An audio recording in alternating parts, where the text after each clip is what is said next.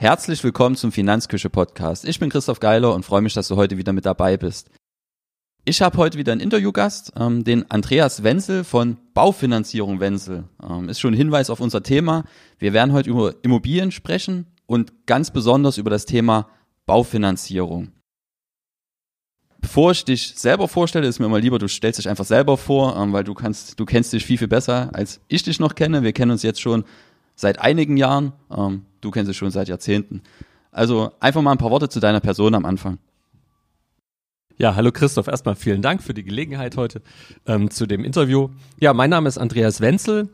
Ich bin 42 Jahre alt, gebürtiger Leipziger, ähm, im Finanzdienstleistungsbereich seit ich 19 bin und nach verschiedenen ersten Stationen, unter anderem bei äh, einer Tochtergesellschaft der Dresdner Bank, bin ich jetzt mittlerweile seit 15 Jahren selbstständig, berate Wohnungskäufer, Bauherren, Immobilieneigentümer und solche, die es werden wollen, auf dem Weg zu den eigenen vier Wänden.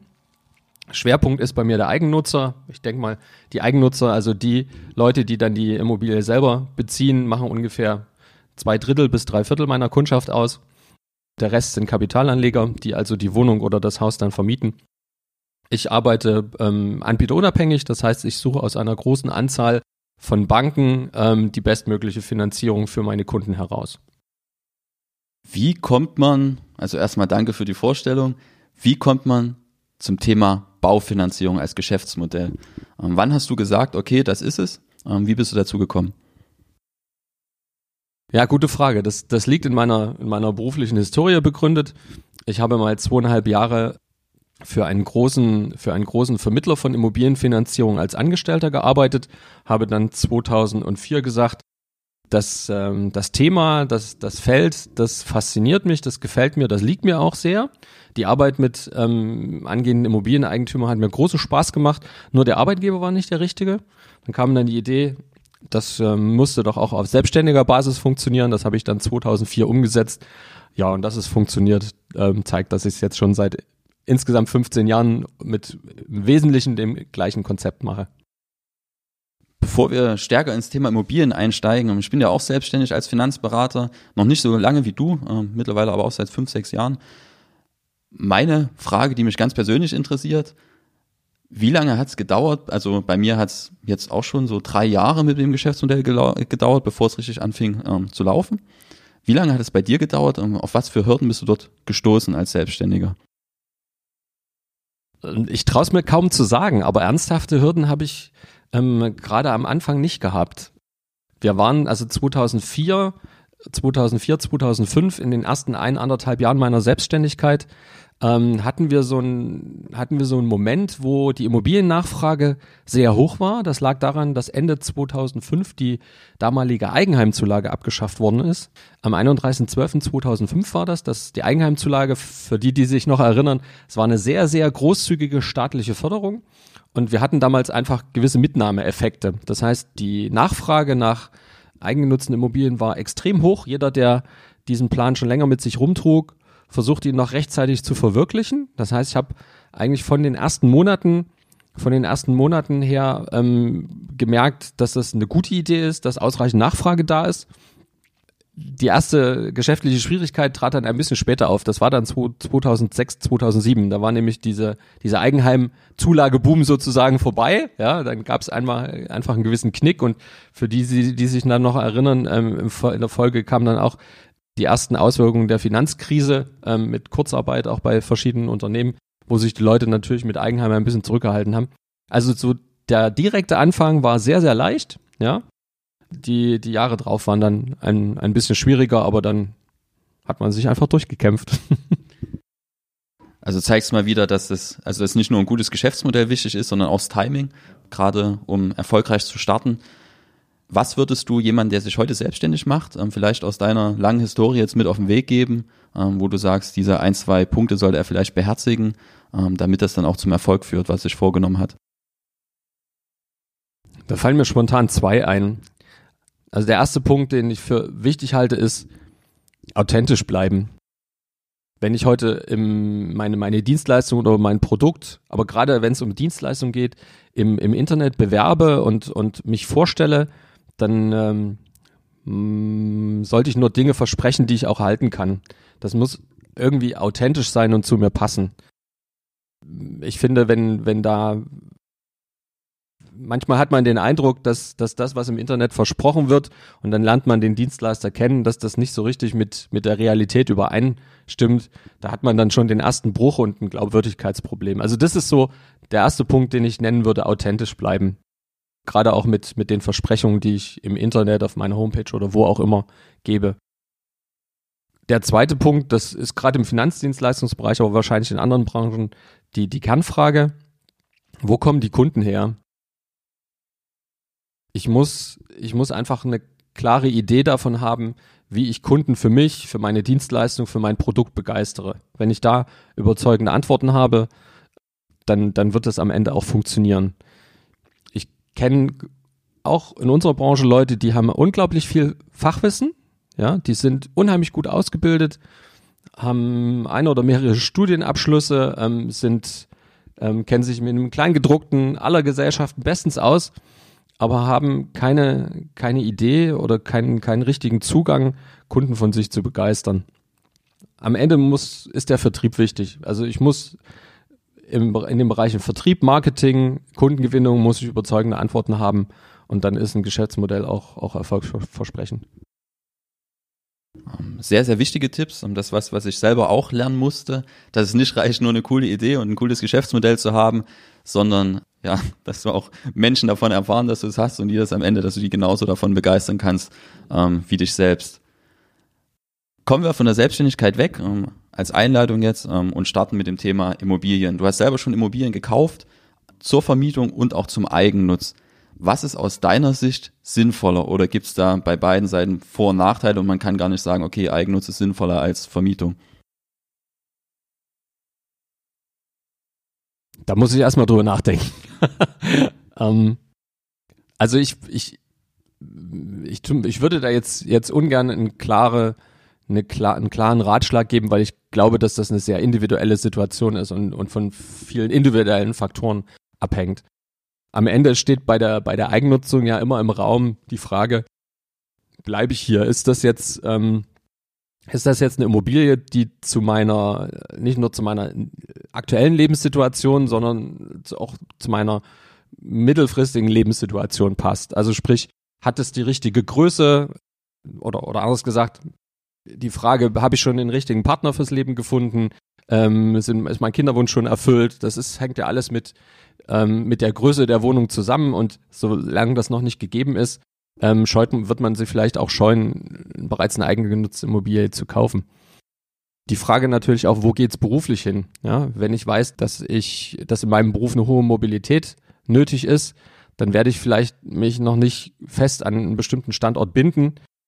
Schon gar nicht, wenn ich vielleicht noch in der Probezeit bin oder einen befristeten Arbeitsvertrag habe. Das sind ja so alles Faktoren, die mitschwingen. Also zur richtigen Immobilie gehört natürlich auch die passende Lebenssituation. Wenn die Lebenssituation es zulässt, dann bin ich allerdings ein großer Freund davon, erstmal sich selber Eigentum anzuschaffen, weil ich glaube, dass wenn ich Vermieter bin, ähm, so ein paar zusätzliche Pflichten auf mich zukommen, die, die sich leichter tragen lassen, wenn ich selber das schon mal erlebt habe und wenn ich selber Eigentümer bin. Ähm, insofern würde ich, wie gesagt, immer wenn die Lebenssituation passt, erstmal der Eigennutzen für Immobilie den Vorzug geben. Du hast jetzt genau andersrum gemacht, wenn ich es noch richtig im Kopf habe. Deine erste Immobilie ähm, war, war eine zur Vermietung. Nee, Fehler. Ähm, gut. dann, dann, dann habe ich selber äh, falsch im Kopf oder du hast dort zuerst selber drin gewohnt. Ja, genau. Alles klar, gut, dann bin ich da auf dem richtigen Weg. Vielleicht erklärst du uns einfach, wie das abgelaufen ist und auf was für Hürden du dann als Vermieter vielleicht gestoßen bist, weil du ja gesagt hast, das sind ein paar Rechte und Pflichten, die man dann vielleicht ähm, ja bewältigen sollte.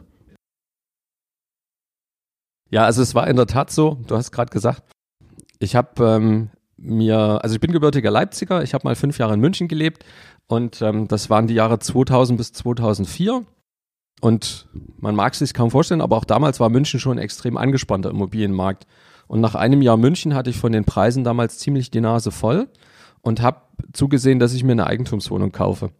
Ähm, das habe ich dann auch noch 2000, ich bin Anfang des Jahres 2000 nach München gekommen und Ende 2000 habe ich das dann tatsächlich realisiert. Da war die Probezeit von meinem damaligen Angestelltenverhältnis vorbei und bin dann ja in diese Wohnung gezogen. Es war eine kleine Wohnung, 50 Quadratmeter. Was ganz interessant in dem Zusammenhang ist, wenn man heute darüber spricht oder darüber liest, wie hoch eine Belastung im Bereich Wohnen sein darf, ja, dann wird häufig so ein Wert von, so ein kritischer Wert von 40 Prozent genannt. Damit, darunter versteht man, dass man möglichst nicht, 40, nicht mehr als 40 Prozent seines Nettohaushaltseinkommens für, für Wohnen ausgeben sollte. Da lag ich damals übrigens weit drüber. Ich habe ungefähr 50 Prozent meines Einkommens für diese Wohnung, für Kreditrate und, ähm, und Nebenkosten aufgewendet. Das habe ich trotzdem ganz bewusst gemacht, weil ich einfach aus dieser, aus diesem Mieterkreislauf raus wollte. Ja, ich hatte also einfach satt, dass ich im Prinzip eine fremde Wohnung mit meiner Miete abbezahle und da wollte ich einfach raus und war auch bereit dafür, mich finanziell sehr einzuschränken. Ich habe die Wohnung immer noch und kann sagen, es war nicht die schlechteste Idee. So ähm, stand damals sehr im Raum, inwieweit München langfristig mein Zuhause bleiben wird. Ähm, ich habe trotzdem diese Wohnung gekauft, obwohl schon damals mitschwang, dass ich nicht mal wieder nach Leipzig zurückgehe. Aber eins ist klar, wenn man in einer Stadt wie München, also in einer Stadt, in einer Großstadt einfach ähm, eine Wohnung hat, die man und dann auszieht und die vermieten will, ja, und das ist eine halbwegs vernünftige Wohnung in einer vernünftigen Lage mit einem vernünftigen Schnitt, dann wird man immer einen Mieter finden. Ja, also es hat mich damals nicht abgehalten davon, diese Wohnung zu erwerben, auch wenn ich nur vier, knapp vier Jahre drin gewohnt habe. Ähm, habe aber dann auch bei Auszug und nachdem ich mich um die Vermietung gekümmert habe, gemerkt oder bei der, beim Kümmern um die Vermietung, dass das ein richtiger Gedanke war, weil ich hatte viele, schon damals viele Bewerber und konnte mir meinen Mieter oder meine Mieterin, es ist eine Frau vermietet, konnte ich aussuchen. Und das ist auch ein Tipp, den ich, den ich heute jedem geben würde. Also wer in einer, in einem, in einer Großstadt, in einem angespannten Wohnungsmarkt etwas sucht und drüber nachdenkt, ob er nun Mieter bleiben will oder vielleicht doch sich Eigentum zulegen soll, selbst wenn die Lebenssituation noch nicht dauerhaft gesettelt ist, wenn es ein gutes Angebot ist, ein vernünftiger Kaufpreis, ich würde immer zum Kauf raten an der Stelle, wenn die, wenn die, wenn die sonstigen Rahmenbedingungen passen. Was mich ganz besonders auch interessiert, ist der Zeitaufwand, den man mit so einer Wohnung hat, wenn man die vermietet weil ähm, das ist, wird oft diskutiert, ähm, wenn man im Gegensatz zum Beispiel zu einem Aktienportfolio, ähm, was hast du für einen Zeitaufwand mit der Immobilie? Das lässt sich nicht allgemeingültig beantworten, aber wenn ich jetzt mal ähm, diese erste Wohnung, die ich damals erworben habe, 2000, ähm, auf diese Wohnung beziehe, dann habe ich einmal im Jahr, nein, zweimal im Jahr zu tun. Einmal im Jahr mit der Eigentümerversammlung, die ansteht die, das Protokoll zu lesen oder gegebenenfalls auch hinzufahren, um, äh, um, um mich einzubringen. Und das zweite große Thema ist halt natürlich die Miet, äh, die, die, die Nebenkostenabrechnung, die einmal im Jahr gemacht werden muss. Die wird aber in der Regel von der Hausverwaltung schon zu 90 Prozent vorgefertigt und geliefert. Und die restlichen 10 Prozent, also insbesondere die Kosten, die von der Hausverwaltung nicht erfasst worden sind, wie zum Beispiel die Grundsteuer oder vielleicht noch andere Dinge, um die noch zu ergänzen. Also wenn man keinen Mieterwechsel hat und keine größeren Reparatur, Reparaturen oder Instandhaltung, dann ist der Zeitaufwand, den man hat, sehr, sehr überschaubar. Wo wir beim Thema Mieter sind, ähm, was würdest du jemandem raten als Kapitalanlage? Ich habe mich gestern ähm, mit meiner Schwägerin ähm, fraulicherseits unterhalten. Die hat Riesenangst irgendwie vor Mietnomaden, weil dort jetzt Mieter ausziehen und die sich über die Nachnutzung Gedanken machen. Ähm, was würdest du jemandem raten, der jetzt vor der Aufgabe steht, ähm, ich suche mir einen neuen Mieter, um da vielleicht böse Überraschungen auch zu vermeiden? Also ich glaube, dass das Thema Mietnomaden in der Praxis kaum eine Rolle spielt. Wir alle kennen die Berichte. Ähm, das macht sich natürlich im, im, Fernsehen für Journalisten ist das natürlich ein gefundenes Fressen. Das kann man auswalzen. Das ist immer ein sehenswerter Beitrag.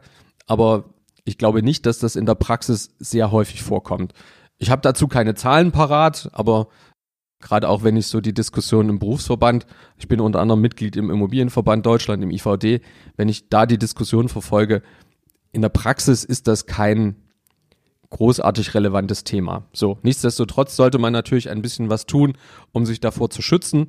Natürlich würde ich mir den Mieter immer anschauen, immer persönlich anschauen. Das klingt eigentlich nach einer Selbstverständlichkeit, aber ich kenne genügend Leute, die im Prinzip mit der Vermietung einen Makler beauftragen und dann den Mietvertrag als Vermieter unterzeichnen und ohne den Mieter je kennengelernt zu haben. So, ähm, das ist der erste Punkt, den, der, der, der wichtig wäre. Das zweite ist natürlich eine, eine Bescheinigung vom vorigen Vermieter des Mieters, ja, ähm, wo der Vermieter bestätigt, dass der Mieter beim seinem letzten Vertragsverhältnis seinen Verpflichtungen nachgekommen ist. Darauf würde ich schon auch Wert legen.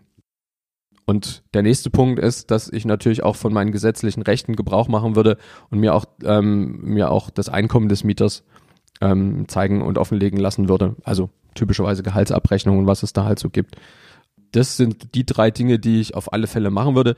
Das schützt vor jemandem, der einen wirklich betrügen will, äh, schützt einen nicht vollständig, aber ich denke, das ist zum, zumindest schon mal, schon mal sind das drei Dinge, die man aus Vorsichtsgründen tun sollte und die auch nicht allzu viel Zeit kosten ich glaube, solche Tipps sind vor allem wertvoll, um die Hürde hochzulegen, im Gegensatz zu jemand anderem vielleicht, der solche Hürden nicht anlegt und dann suchen die sich jemand anderen. Und das am Ende wie bei einer Alarmanlage. Ähm, ist schon mal eindrucksvoller, wenn an deinem Haus eine ist und am Nachbarhaus keine. Du hattest gesagt, ähm, damals, wo du deine erste Wohnung gekauft hast, war in München schon eine angespannte ähm, Lage, was den Immobilienmarkt angeht. Jetzt sind wir nochmal weit über zehn Jahre weiter, 15 Jahre weiter und das Thema ist immer noch das gleiche und es wird immer noch gesagt, die Preise sind hoch, ähm, wer jetzt kauft, ist verrückt, teilweise. Würdest du sagen, zum aktuellen Preisniveau kann man noch kaufen? Ähm, oder würdest du sagen, aktuell macht das keinen Sinn? Gibt es da überhaupt einen Ratschlag, den man geben kann? Da möchte ich mit, mich mit einem ganz konkreten Ratschlag zurückhalten. Der Immobilienmarkt in Deutschland ist sehr uneinheitlich. Ja.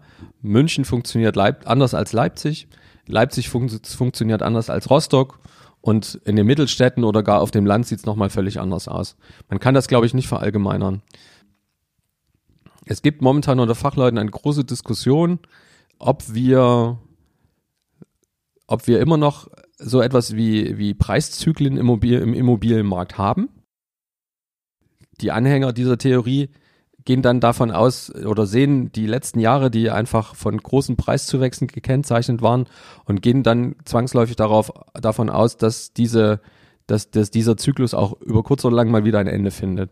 Es gibt andere Stimmen, die glauben, dass ähm, dieses Niveau, was wir jetzt haben, so bleibt und gegebenenfalls noch steigt, weil diese, dieser typische Immobilienzyklus einfach ähm, aus verschiedenen Gründen abhanden gekommen ist. Ähm, es ist, wenn man global einfach mal schaut, es ist unheimlich viel Geld da, ja. Und da, wo viel Geld ist, ist der Zins, der zwangsläufig ja der, der, der, ähm, der, der Preis fürs Geld ist, niedrig. Und da nirgendwo abzusehen ist, dass, dass die Geldmenge mal kleiner wird, ja, gehen diese Leute davon aus, dass die Zinsen auch niedrig bleiben und das wird nach wie vor für eine hohe Nachfrage im Immobilienbereich sorgen. Welche der beiden Lage recht hat, wird die Zukunft zeigen.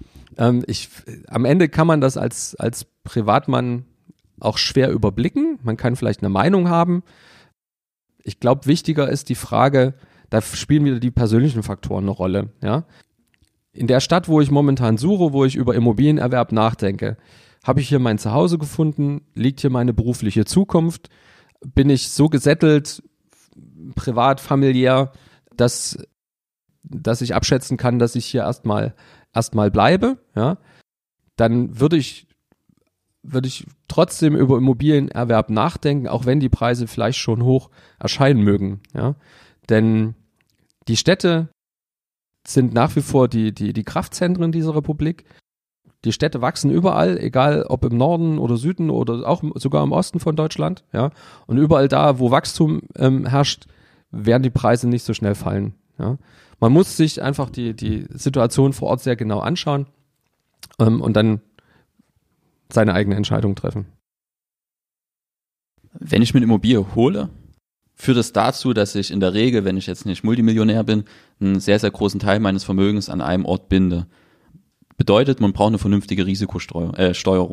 Ähm, Risikostreuung ist dann in dem Moment vielleicht nicht das richtige Wort, aber Risikosteuerung dann zumindest. stellt sich mir die Frage, was muss ich beachten oder auf was sollte ich achten? Welche grundlegenden Dinge gibt's, die ich vielleicht einhalten kann, damit ich eine gute Wahl treffe, dann wenn ich mich für ein Objekt entscheide. Ähm, vielleicht auch zur Fremdnutzung in dem Moment. Das ist ein, ein guter Punkt, den du ansprichst. Da würde ich gerne, da würde ich gerne ein, etwas weiter ausholen. Was du gerade angesprochen hast, ist ja so ein bisschen das Thema Klumpenrisiko beim Immobilienerwerb. Ja? Das ist gerade bei Leuten, die, sag ich mal, einen umfassenderen Blick auf, auf Vermögensentwicklung haben und Vermögenszuwachs ähm, haben, ähm, löst eine Immobilien natürlich immer so ein bisschen eine Aversion aus, weil hier viel, viel Geld in einem Asset gebunden wird. Und das natürlich anderen Grundsätzen von Geldanlage, also sprich, man legt nicht alle Eier in einen Topf, widerspricht. Das stimmt natürlich. In, umso besser muss man hinschauen, was man sich da eigentlich anschafft. Gar keine Frage. Ähm, aber bevor ich darauf eingehe, ähm, welche Faktoren wichtig sind, vielleicht noch ein Hin oder ein Satz zum Klumpenrisiko. Ich wehre mich immer so ein bisschen dagegen, dass eine Immobilie als Klumpenrisiko bezeichnet wird. Das ist einerseits richtig, andererseits muss man ganz nüchtern sagen, das ganze Leben besteht aus Klumpenrisiken. Ja, ich habe in der Regel, wenn ich irgendwo ein, ein festangestellt bin, ja, habe ich einkommensmäßig auch ein Klumpenrisiko. Trotzdem würde keiner auf die Idee kommen, jetzt zwei oder drei parallele Minijobs zu fahren, nur um sich irgendwie, irgendwie dagegen abzusichern. Das geht in persönlichen Beziehungen weiter. Am, am Ende ist meine Frau auch ein Klumpenrisiko. Ja? Trotzdem fahre ich da nicht mehrgleisig. Man muss halt einfach mit solchen Klumpenrisiken so ein Stück weit leben und die Frage, wo ich wohne und in welcher Immobilie ich wohne, ist so ein bisschen ähnlich einzuordnen. Ich muss halt einfach genau hinschauen, an was ich mich da eine, an, an was ich mich da binde. Und bei einer Immobilie, das ist ein Spruch, den hat man schon tausendfach gehört, aber der wird durch viele, durch äh, viele Wiederholungen nicht weniger wahr. Bei der Immobilie ist es nun mal die Lage, ja. Was ist damit gemeint? Damit ist gemeint, dass ich, kommen wir nochmal auf München zurück, dass ich in München in so einer dynamischen Stadt, in so einem dynamischen Immobilienmarkt noch nicht mal eine 1a oder 1b-Lage brauche. Da reicht zur Not auch eine 1c-Lage. Und trotzdem ist die Vermietung sichergestellt, weil einfach die Nachfrage so groß ist. Das liegt auf, das, das ist auf einem platten Land, wo wenig Infrastruktur und ähm, wenig Nachfrage herrscht, anders. Da muss ich natürlich sehr genau hingucken und da kann ich nicht in die 1C-Lage gehen, da reicht auch eine 1B-Lage nicht. Da muss ich schon in einer, sprechen wir mal über ein Dorf oder über, über eine Kleinstadt, da muss ich schon sehr nahe am Marktplatz oder am Innenviertel oder im Innenviertel sein, um langfristig hier eine gute Wertentwicklung zu haben. So. Ähm, also die Lage ist sicherlich ganz wichtig. Genauso wichtig ist aber natürlich auch der Zustand. Wenn ich eine, ähm, eine Immobilie mit versteckten Mängeln kaufe, dann kann die auch sehr schnell ein richtiges Geldgrab werden, wenn hier diverse Instandhaltungen oder Reparaturen notwendig sind. Insofern empfehle ich immer, auch unter Zeitdruck übrigens, also sprich, wenn von Verkäuferseite ähm, hier, hier zur Eile geboten ist, ähm, weil es angeblich noch 80 andere Interessenten gibt, empfehle ich trotzdem immer mit einem Sachverständigen, ähm, mit einem Sachverständigen in die Immobilie zu gehen, der sich dann die baulichen Sachen anschaut, von denen ich vielleicht keine Ahnung habe. Das muss auch, wenn Eile geboten ist, auch unter großem Zeitdruck, muss das einfach drin sein. Das muss jetzt nicht immer der, der teure Bauingenieur oder der teure Architekt sein, da reicht zur Not, wenn es nicht anders geht, sicherlich auch jemand, der einfach nur vom Fach ist, ja, aber ich brauche einfach, ist meine Meinung, eine weitere Person, um ähm, einfach noch ein zusätzlich, zusätzliches Augenpaar zu haben mit Sachverstand, der dann mal in die Ecken und, und hinter die Verkleidung, soweit das möglich ist, guckt, damit ich einfach weiß, was ich hier kaufe. So. Also die Lage als erster Punkt, der Zustand als zweiter Punkt Sicherlich spielen auch solche Sachen wie, wie Schnitt der Wohnung und Ausstattung eine Rolle, aber das würde ich nicht überbewerten. Solange keine statischen Dinge betroffen sind, kann man einen Schnitt auch ändern, kann man mal eine Wand versetzen. Ähm, man kann, wenn das Bad vielleicht mit hässlichen Fliesen ausgestattet ist, dann kann man das auch mit einem gewissen Aufwand ändern. Das sind alles Dinge, die ich ändern kann. Die Lage kann ich nicht ändern, deswegen sollte hier die Priorität liegen. Lage sage ich immer, ähm, entscheidend ist die zukünftige Lage. Also, weil die aktuelle Lage eingepreist ist. Würdest du aber sagen, also das ist das, was ich rausgehört habe, dass es empfehlenswerter ist, in der Stadt zu kaufen, gerade wenn ich vermieten will, weil da zumindest die Vermietung einigermaßen sichergestellt ist und ich da kein totales Fiasko erleben kann, in dem die Wohnung einfach jahrelang leer steht, ähm, anstatt auf dem Land, ähm, wo die Entwicklung vielleicht nicht klar ist, ob dann überhaupt mal noch jemand dort wohnt. Also ich bin auch unter Wert, unter dem Gesichtspunkt Werterhalt macht es schon Sinn, eher in den urbanen Zentren zu kaufen. Das ist schon richtig. Da greift wieder das, was ich vorhin sagte. Wenn ich in einer Kleinstadt kaufe, dann kann ich das auch machen, aber dann muss ich mich auf das unmittelbare Zentrum konzentrieren, ja, also möglichst marktnah sozusagen, ähm, wo auch in einer vielleicht schrumpfenden Kleinstadt in 20 oder 50 Jahren halt immer noch Nachfrage sein wird. Das Zentrum wird, ähm, wird ja hoffentlich nie, nie aussterben. So. Das ist in Großstädten wie Leipzig, München, Rostock, ähm, Münster, wo auch immer, ist das sicherlich schwer. Ähm, das sind die Preise in unmittelbarer Innenstadtnähe nicht bezahlbar, aber da ist es ja auch nicht nötig, unbedingt da zu kaufen. Unter, unter, unter dem Gesichtspunkt Werterhalt, selbstverständlich kann man auch in Kleinstädten oder sogar auf dem Land kaufen, ja. Aber das sollte man dann halt vielleicht eher als Eigennutzer tun und nicht unbedingt ähm, mit dem Fokus, mit der Immobilie eine Wahnsinnsrendite zu erzielen. Das ist gerade, wenn wir zum Beispiel über den Osten reden, in ländlichen Lagen in den nächsten Jahren, denke ich, schwierig zu realisieren. Du hast noch einen Punkt angesprochen, das war der Zustand der Wohnung, ähm, was mir ähm, dort in den Sinn gekommen ist, ähm, die Eigentümerstruktur. du bist ja selber Eigentümer, hast auch selber an Eigentümerversammlungen teilgenommen, nehme ich an. Sollte ich da irgendwas beachten? Vielleicht, dass es nicht diesen einen Eigentümer gibt, der über 50 Prozent hält, etc. was würdest du da raten? Na, du hast die Antwort jetzt eigentlich schon gegeben, genau. Also eine, es sind zwei Sachen, die man berücksichtigen sollte, wenn wir über ein Objekt reden, was nach Wohneigentumsgesetz geteilt ist, also klassischer Eigen, klassisches Mehrfamilienhaus mit verschiedenen Wohnungen, dann sollte es keinen dominierten Eigentümer geben. Ähm, der kann zwar, ähm, wenn er über 50 Prozent der Wohnung hat, auch nicht ganz machen, was er will, weil im WEG, also im Wohneigentümergesetz, sind für verschiedene Maßnahmen verschiedene Quoten vorgesehen oder verschiedene Mehrheiten. Einfaches Beispiel, wenn eine bauliche Änderung stattfinden soll an der Immobilie, dann haben alle Eigentümer ausnahmslos zuzustimmen. Das heißt, wenn ich eine, ähm, eine, eine, eine, ein Mehrfamilienhaus mit 20 Eigentümer, äh, mit 20 Wohnungen habe und nur ein Eigentümer verweigert sich, ähm, verweigert seine Zustimmung zur baulichen Änderung, dann ist der Antrag abgelehnt und das ist, ist das nicht durchführbar. Aber etwas anderes ist es halt bei niedriger anzusetzenden Maßnahmen, also beispielsweise dem Wechsel der Verwaltung, ja, ähm, oder ähnlichen Sachen. Und da würde ich dann schon darauf achten wollen, dass nicht ein Eigentümer die Eigentümergemeinschaft dominiert und man selber im Prinzip hier nur wenig Gestaltungsspielraum hat. Das ist der eine Punkt. Und das zweite, wo ich immer darauf achten würde, es ist immer ganz vorteilhaft, wenn es in einem Objekt möglichst viele Eigennutzer gibt. Die Eigennutzer, also die Eigentümer, die ihre Wohnung selber bewohnen, die achten in der Regel auch mehr auf die ähm, auf, auf, auf den Zustand und, und die, die, die Abnutzung. Ja, die gehen einfach sorgfältiger, es ist einfach so, die gehen einfach sorgfältiger mit dem Treppenhaus und den Gemeinschaftsanlagen um. Und wenn es eine Möglichkeit gibt, dann äh, würde ich immer versuchen, ähm, mich in eine, äh, eine Wohnung in einem Objekt zu kaufen, wo es möglichst viele Eigennutzer gibt, weil tendenziell sind das die hübscheren Objekte, die besser in Schuss sind. Kommen wir noch zum letzten Punkt, bevor wir zum Thema Baufinanzierung kommen, was das eigentliche Steckenpferd von dir ist.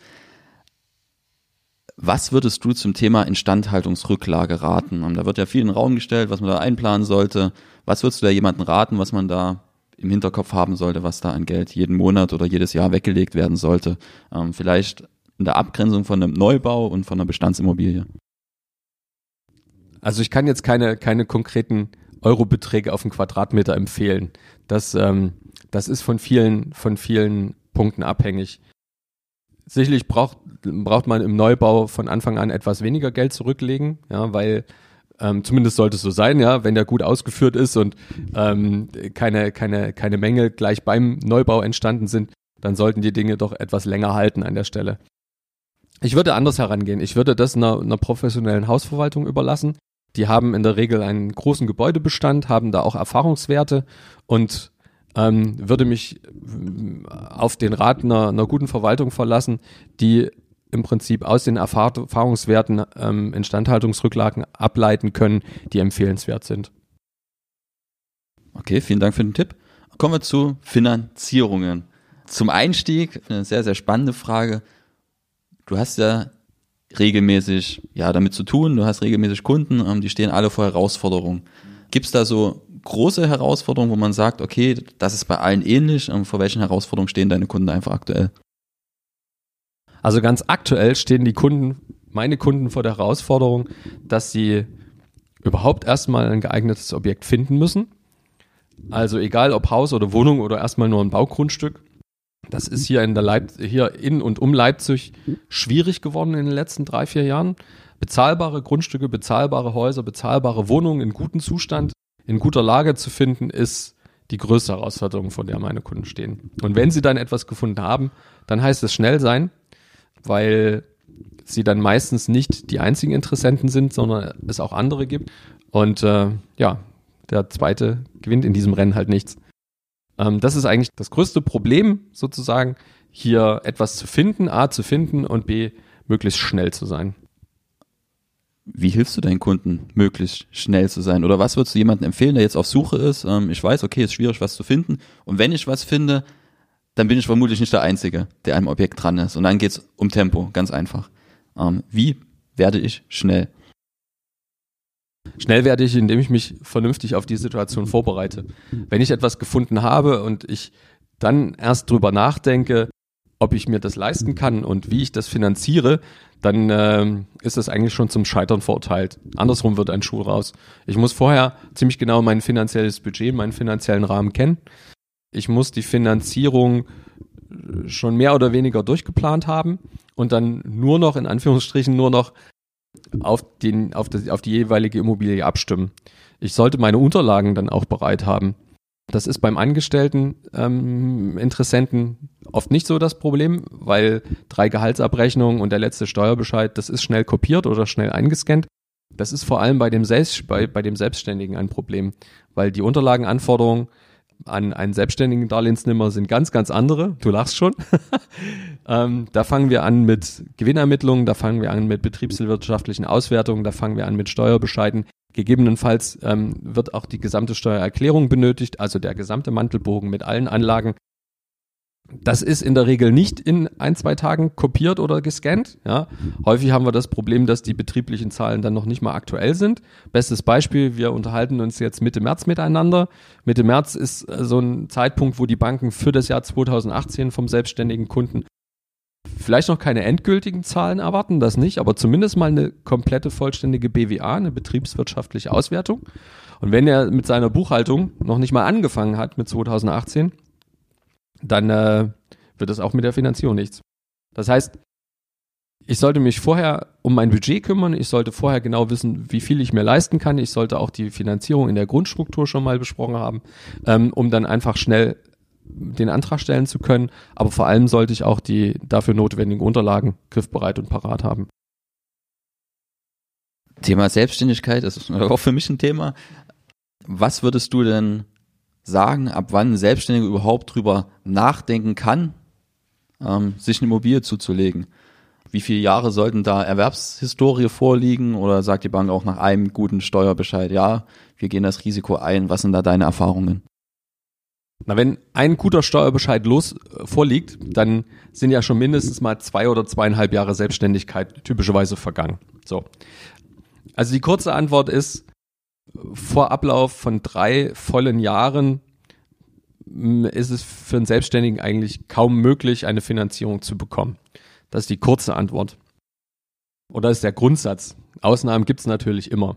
Ausnahmen gibt es zum Beispiel, wenn ich sehr viel Eigenkapital in die Finanzierung einbringe, also ein Kaufpreis nicht vollständig finanziert werden muss, sondern der Selbstständige in der Lage ist, einen nennenswerten Anteil aus Eigenmitteln zu bezahlen, nennenswert 20 Prozent und mehr vom Kaufpreis und gleichzeitig eine gewisse Kontinuität zwischen seinem vorigen Berufsleben und der Selbstständigkeit besteht. Also bestes Beispiel, er war vorher für einen angestellt, ganz normal bei einer Firma und sein Chef hat ihm den Vorschlag gemacht, für die Firma weiterzuarbeiten, aber in einer anderen Rechtsform, also als fester Freier oder Freiberuflicher oder Selbstständiger, ja.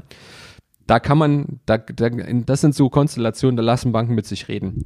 Wenn ich da sauber dokumentiere, dass hier einfach sich im Grundsatz von der Tätigkeit wenig geändert hat und es im Prinzip keine echte Neugründung war, sondern auf einem bereits bestehenden Kundenstamm oder bestehende Vertragsverhältnisse aufgebaut wird, dann ist das für eine Bank keine echte Neugründung und dann kann ich auch vor Ablauf von drei Jahren äh, eine Immobilie finanzieren. Aber unter uns, wie oft kommt das denn vor? Sehr, sehr selten wahrscheinlich. Kommen wir ähm, zu einem Punkt, der, der mich beschäftigt hat, weil ich mal ein Buch gelesen habe und da wird empfohlen, dass du mehrere Banken, also dein, dein Gehalt auf ein Konto und dann noch bei mehreren anderen Bankenkonten haben solltest, um das Geld hin und her zu überweisen, dass sie alle sehen, dass du solvent bist. Ähm, siehst du einen Unterschied? Ähm, also ist der Tipp überhaupt sinnvoll, mehrere Konten bei verschiedenen Banken und das Geld da rum zu überweisen, damit die alle sehen, dass du Geld hast? Ähm, Gibt es da einen Unterschied bei der Hausbank, dass dir eher das Darlehen bewilligt, als eine Bank, mit, bei der du noch keinen Geschäftskontakt hattest als Kunde? Ähm, ja, da gibt es einen klitzekleinen Vorteil eine Bank, für die man ähm, ein komplett unbeschriebenes Blatt ist, muss natürlich ihre Informationen aus anderen Quellen ziehen. Die können sich von der Kreditentscheidung her natürlich nur auf die eingereichten Unterlagen und auf die Schufa-Auskunft verlassen. Bei einer Bank, wo ich schon ein Konto unterhalte, kommen natürlich Informationen aus der laufenden Geschäftsbeziehung hinzu. Also sprich, was für, was für Umsätze sind über das Konto geflossen? Gab es mal Rücklassschriften? Wie ist das durchschnittliche Guthaben? Wie hoch sind die Ausschläge? Deswegen jetzt aber gleich verschiedene Girokonten zu eröffnen, um dort Geld kreisen zu lassen, den, den Rat kann ich offen gestanden nicht nachvollziehen. Erstens ist es so, die, die Angebote von kostenfreien, kostenfreien Konten nehmen immer weiter ab. Ja. Insofern, also sicherlich werde ich auch heute noch irgendwo drei, vier, fünf kostenfreie Konten finden, ja. Aber spätestens in dem Augenblick, wo mich die Kosten- und Kontoführung Geld kostet, verliert das für mich komplett den Sinn. Das zweite ist, dass ähm, jedes Girokonto in der Schufa eingetragen wird. Wenn ich dort vier oder fünf Girokonten in der Schufa habe, verschlechtert das meinen Schufa-Score-Wert. Ist also eher ein Nachteil. Und der dritte Punkt ist, dass nur allein Buchungen, die über ein Konto laufen, natürlich einer Bank noch keinen intimen Einblick in die finanziellen Verhältnisse geben, sondern dazu gehören natürlich die komplette Bandbreite der Buchung, also vom Gehaltseingang über Versicherung, über Mieten, über ähm, Geldabhebung ähm, auf, am, am, am Geldautomat und so weiter und so fort. Nur weil ich ein Konto habe und da gehen mal 1000 Euro rein und drei Tage später 1000 Euro raus, ist das für die Bank noch keine relevante Information und verbessert auch meine Kreditwürdigkeit in keinster Weise. Ähm, du hattest das Thema Eigenkapital schon angesprochen. Ähm, wie viel sollte man einbringen? Gibt es da einen pauschalen Rat? Hängt das ein bisschen am Einkommen ab? Ähm, was kannst du da einfach ja, den Leuten mit auf den Weg geben? Das Thema Eigenkapital wird gerne unterschätzt. Ich habe bei der Immobilienfinanzierung eigentlich nur zwei Stellschrauben ähm, oder zwei große Stellschrauben, um zu einem günstigen Zinssatz zu kommen. Und eine davon ist das Eigenkapital. Es macht einen Riesenunterschied, ob ich von einer Immobilie 100% des Kaufpreises finanziere oder nur 80%. Der Unterschied liegt darin, dass ich im zweiten Fall, also wenn ich hier nennenswert Eigenkapital mitbringe, einen deutlich günstigeren Zins kriege als für eine Vollfinanzierung. Der Zinsunterschied liegt meistens so um 0,7 bis 0,8 Prozentpunkte. Das ist in der Finanzierung, ist, sind das Welten. Jetzt muss man natürlich sagen, dass viele meiner Kunden so Ende 20, Anfang 30, Mitte 30 sind. Das ist also die Lebensphase, wo man anfängt, eine Familie zu gründen. Du schmunzelst. ähm, das ist die Phase, wo man eine Familie gründet oder schon gegründet hat, das erste Kind vielleicht unterwegs ist oder ähm, vielleicht schon da ist. Und das natürlich auch eine Phase ist, wo man häufig noch nicht in der Lage war, 30, 50, 70.000 Euro Eigenmittel anzusparen. Wenn es die Möglichkeit gibt, dann rate ich sehr dazu, finanzielle Unterstützung innerhalb der Familie zu suchen. Das muss nicht immer gleich eine Schenkung sein. Das kann, wenn es möglich ist, auch äh, einfach mal ein, ein zinsgünstiges oder vielleicht sogar zinsfreies Familiendarlehen sein, was man dann über einen gewissen Zeitraum zurückzahlt. Aber es hilft in der Finanzierung ungemein. Es sorgt für einen guten Zinssatz und ist, wie gesagt, eine der beiden wichtigsten Stellschrauben, um die Finanzierung auf gesunde auf ein gesundes Fundament zu stellen. Kommen wir zum Darlehensvertrag. Was sind da so die drei, vier wichtigsten Punkte, die unbedingt mit rein sollten? Aus meiner Sicht, eine lange Zinsbindung ist sehr empfehlenswert. Lange Zinsbindung heißt mindestens 15 Jahre. Wir haben niedrige Zinsen und gerade so, wenn man die letzten 20, 25 oder gar 30 Jahre seit der Wende verfolgt, wir sind auf einem sehr, sehr niedrigen Niveau. Das sollte man sich möglichst langfristig sichern. Also 15 Jahre sollten es sein, gegebenenfalls auch 20, vielleicht im Einzelfall ähm, auch mehr Jahre. Das ist der erste Punkt. Der zweite Punkt ist ganz klar das Thema Sondertilgung. Das ist den Leuten auch bewusst. Fast jeder meiner Kunden spricht mich darauf an. Und in praktisch allen Finanzierungsverträgen, in allen Darlehensverträgen gibt es eine entsprechende Klausel, dass Sondertilgungen kostenfrei möglich sind. Selbst die Kunden, die abschätzen können, dass sie eigentlich nicht in der Lage sind, großartig Sondertilgung zu leisten, selbst die sollten darauf achten, dass diese Klausel im Darlehensvertrag steht. Was viele nicht wissen, ist, dass im Falle eines Verkaufs der Immobilie, ähm, also wenn im Prinzip hier doch vorzeitig aus welchen Gründen auch immer die Immobilie verkauft werden soll, vorzeitig heißt also, also innerhalb der Zinsbindung, dann wird das Darlehen ja außerplanmäßig aufgelöst und dann wird eine sogenannte Vorfälligkeitsentschädigung fällig. Eine Gebühr, die im Einzelfall auch ganz erheblich sein kann. Und bei Verträgen mit Sondertilgung fällt diese Gebühr regelmäßig geringer aus, weil, gut, das würde jetzt zu weit führen, es gibt eine ausgefeilte Rechtsprechung dazu. Also es ist einfach der Grund, dass, oder das Argument, dass selbst in Verträgen, wo die Kunden glauben, keine Sondertilgung ähm, leisten zu können, diese Klausel mit reingehört. Fallen mir noch andere Gründe ein? Oder andere Faktoren? Ich würde mal, ich würde es mal bei den beiden belassen wollen. Das waren zwei Dinge, die unbedingt mit rein sollten. Gibt es zwei Dinge, auf die ich unbedingt achten sollte, die da vielleicht nicht reingehören? Zwei Dinge, die rein sollten, die, na, Gebühren haben natürlich im Darlehensvertrag nichts zu suchen, aber da muss man sagen, dass natürlich auch durch die Rechtsprechung der letzten Jahre dieses, dieses Unwesen weitgehend zurückgegangen ist.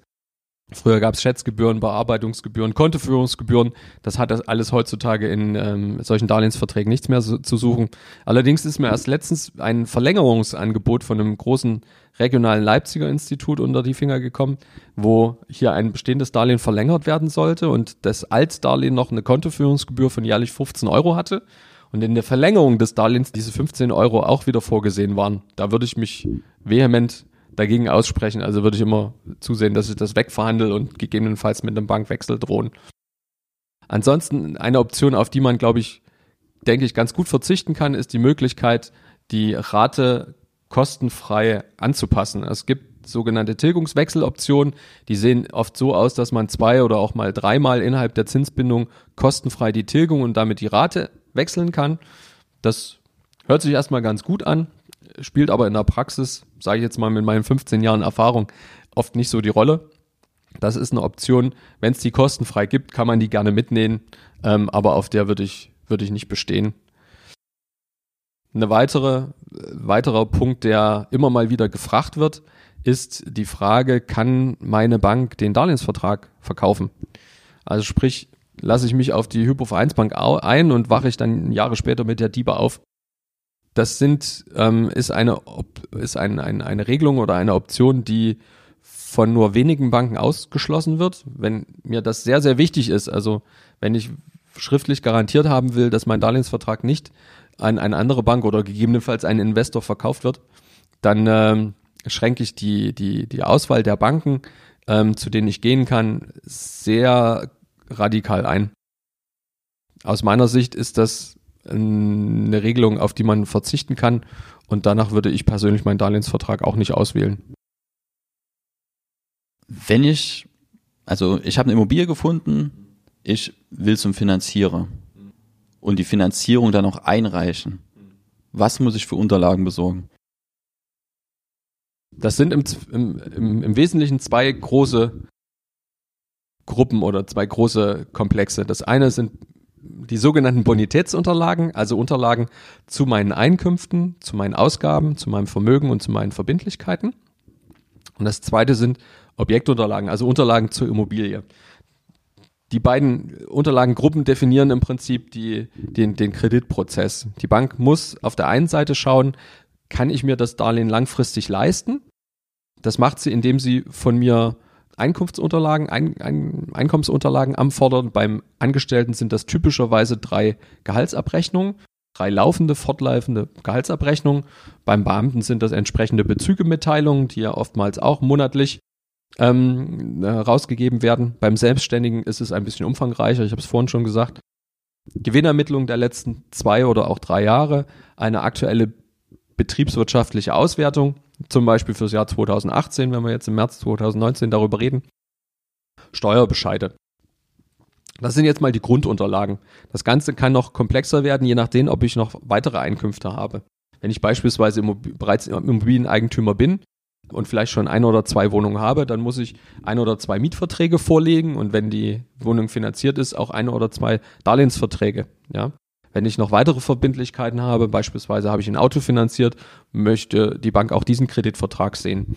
Habe ich äh, vielleicht Kindesunterhalt zu leisten, dann äh, brauch, werden auch dazu Unterlagen benötigt. Also das kann manchmal sehr schmal ausfallen. In vielen Fällen ist es mit drei Gehaltsabrechnungen getan. Ähm, es kann aber je nach, je nach Situation des Antragstellers auch recht umfangreich werden. So, und der zweite Teil der, der, der Kreditprüfung ist halt, die Frage, ob die Immobilie, die hier finanziert werden soll, auch ähm, eine vernünftige Sicherheit darstellt. Also salopp gesagt, kaufe ich an, zu einem angemessenen Preis oder kaufe ich hier völlig überteuert? Und natürlich, wenn wir nicht so die Kundenperspektive sehen, sondern eher die Bankperspektive, spielt natürlich für die Bank auch die Frage eine Rolle, die Immobilie, für die ich hier 300.000 Euro Darlehen gewähren soll, ist die auch 300.000 Euro wert und kriege ich die im Ernstfall auch wieder, diese 300.000 Euro aus Bankperspektive. Dafür brauche ich die Bauzeichnung. Das ist bei der Wohnung ist es meistens mit dem Grundriss getan. Beim Haus kommen auch noch Ansichtszeichnungen und Schnittzeichnungen dazu. Ähm, ich brauche in der Regel auch immer einen Grundbuchauszug, einen aktuellen Grundbuchauszug, bei vielen Banken sogar einen Kaufvertragsentwurf. Kaufvertragsentwurf, also sprich den Vertrag, der dann später nach Zusage beim Notar unterzeichnet werden soll. Ich brauche ähm, in der Regel Fotos von der Immobilie, wenn es ein Bestandsobjekt ist. Ähm, wenn es eine Wohnung ist, brauche ich auch die Teilungserklärung, also das notarielle Dokument, was klärt, wie die Wohn Wohnungseigentümer zueinander stehen, welche Rechte und Pflichten sie haben. Ja, ach ja, wichtig, ganz wichtig, ich brauche in jedem Fall eine Wohnflächenberechnung. Das ist bei Neubauten sehr einfach, weil das Teil des Bauantrags ist, bei jüngeren Immobilien auch problemlos zu beschaffen. Schwieriger wird es, wenn die Immobilie vielleicht schon ähm, 60, 70 Jahre alt ist und hier keine, keine Wohnflächenberechnung mehr vorliegt oder zu finden ist. Dann hilft es zur Not, dass man sich selber mit dem Maßband beziehungsweise Zollstock in die Immobilie stellt und einfach mal selber nachmisst und das möglichst professionell zusammenschreibt. So, lass mich überlegen, habe ich noch was vergessen? Es gibt sicherlich noch im Einzelfall nochmal ein paar Spezialsachen, aber ich denke, so im Großen und Ganzen sind das die Unterlagen, die für eine Kreditentscheidung gebraucht werden. Vielen Dank. Zum Schluss noch ein letztes Thema. Du baust gerade selber ein Haus, Haus aus. Ist sicherlich sehr, sehr spannend, weil sicherlich viele, ähm, die, die so ein Projekt haben, dann vor ähnlichen Problemen stehen. Was kannst du da für Ratschläge geben, weil du da vor verschiedenen Herausforderungen standest? Damit das möglichst reibungslos klappt, die verschiedenen Gewerke zu organisieren, ähm, damit der Ausbau des Hauses sich nicht unnötig verzögert, ähm, jetzt mit deinem Erfahrungsschatz. Jetzt sprichst du gerade einen wunden Punkt an. Ich bin sicherlich gerade, zumindest bei diesem Projekt, gerade kein gutes Beispiel für, für einen, einen gelungenen Ablauf, weil es sich doch deutlich zeitlich hingezogen hat. Das bringt mich auch zum, zum Thema, was momentan einfach ein Spezialproblem darstellt. Ähm, wir haben einfach momentan nicht nur in Leipzig, sondern auch in vielen großen Städten oder wahrscheinlich bundesweit die Situation, dass ähm, Handwerker gut ausgelastet sind. Firmen und Unternehmen, ich will nicht sagen fehlen, aber ähm, sich ihre Aufträge momentan eher aussuchen können. Das führt dazu, dass die, die Preise in den letzten Jahren im Baugewerbe stark angezogen haben. Und ja, welchen Ratschlag kann ich geben? Ich kann nur empfehlen, hier möglichst realistisch, möglichst realistisch zu planen, was die Kostenseite angeht.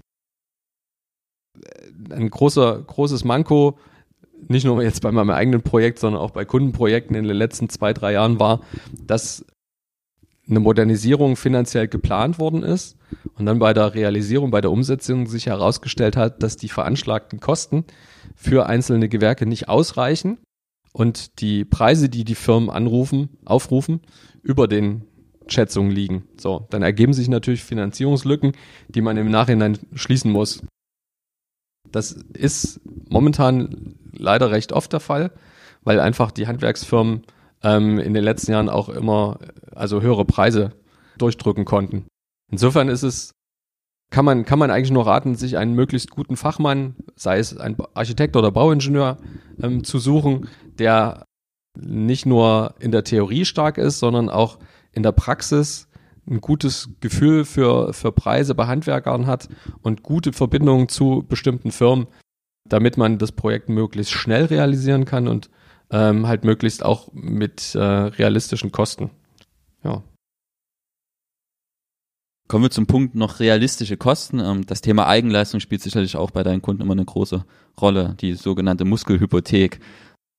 Was muss ich beachten, damit ich meine Muskeln da vielleicht nicht überschätze? Man, man, man sollte einfach gnadenlos ehrlich zu sich sein. Die, manche Kunden haben hier recht unrealistische Vorstellungen davon, was sie leisten können.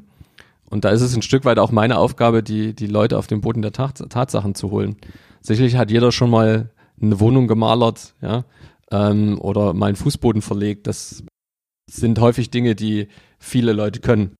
Aber spätestens bei den Fliesen hört es bei vielen auf, ja. Und unabhängig von den einzelnen Gewerken, die ich wirklich kann und die ich mir zutraue, ist natürlich auch immer die Frage, wann soll und will ich denn das eigentlich alles machen? Ja. In dem Moment, wo ich, wo ich neu baue und hier mit großen Eigenleistungen am neuen Haus plane, muss ich ja auch dran denken, dass ja auch noch eine alte Mietwohnung gegebenenfalls vorzurichten ist.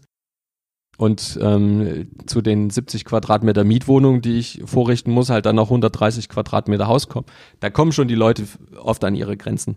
So, und für viele Leute ist es einfach sinnvoller, in ihrem Job, ihren Job zu, gut zu machen und dann halt sich einen Handwerker für, für diese Leistungen zu besorgen, als ähm, ich ja selber zig Wochenenden auf der Baustelle zu, äh, zu verbringen.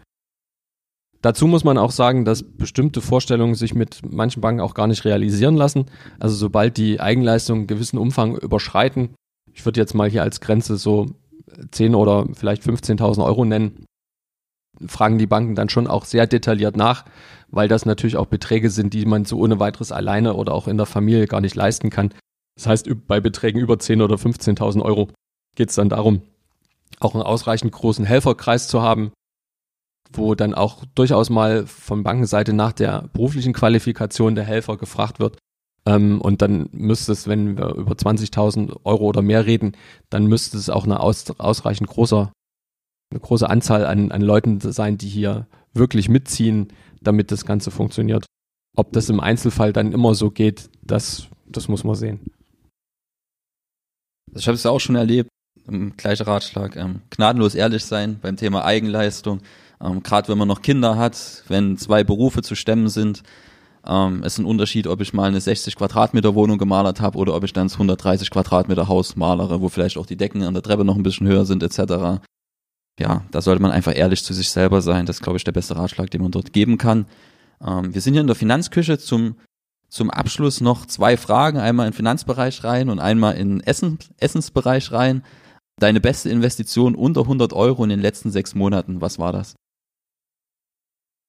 Meine beste Investition unter 100 Euro in den letzten sechs Monaten. Oh, da, da muss ich passen, ehrlich gesagt, da fällt mir momentan nichts ein.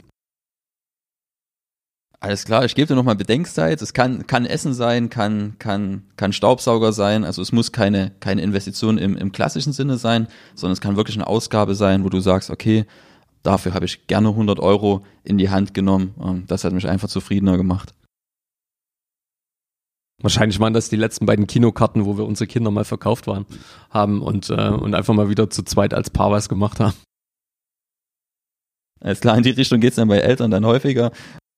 Sicherlich ähm, sehr, sehr schön, wenn man dann mal wieder Zeit zu zweit hat. Ähm, letzte Frage, dein Lieblingsgericht ähm, und warum? Welche Emotionen verbindest du vielleicht damit? Hühnerfrikassee, das ist für mich Heimat. Niemand macht Hühnerfrikassee so gut wie meine Mutter. Okay, ähm, ich mache auch Hühnerfrikassee die nächsten Tage. Ähm, mal gucken, ob es besser schmeckt als das von deiner Mutter. Ähm, damit sind wir am Ende angekommen. Ich danke dir für deine Zeit, ähm, für das sehr aufschlussreiche Interview. Ja, und wir sehen uns bestimmt bald wieder. Danke für die Einladung, Christoph. Das war mein Interview mit Andreas Wenzel ähm, von Baufinanzierung Wenzel. Ich werde dir ähm, in den Show Notes noch ein paar Artikel zum Thema Baufinanzierung verlinken, werde dir auch was zu Andreas noch mit reinschreiben. Und wir sehen uns dann beim nächsten Mal, wenn dir der Podcast gefallen hat, dann gerne eine Bewertung auf iTunes hinterlassen oder wo man auch sonst immer ähm, bewerten kann. Ich würde mich sehr freuen. Wir sehen uns beim nächsten Mal. Bis dahin. Tschüss.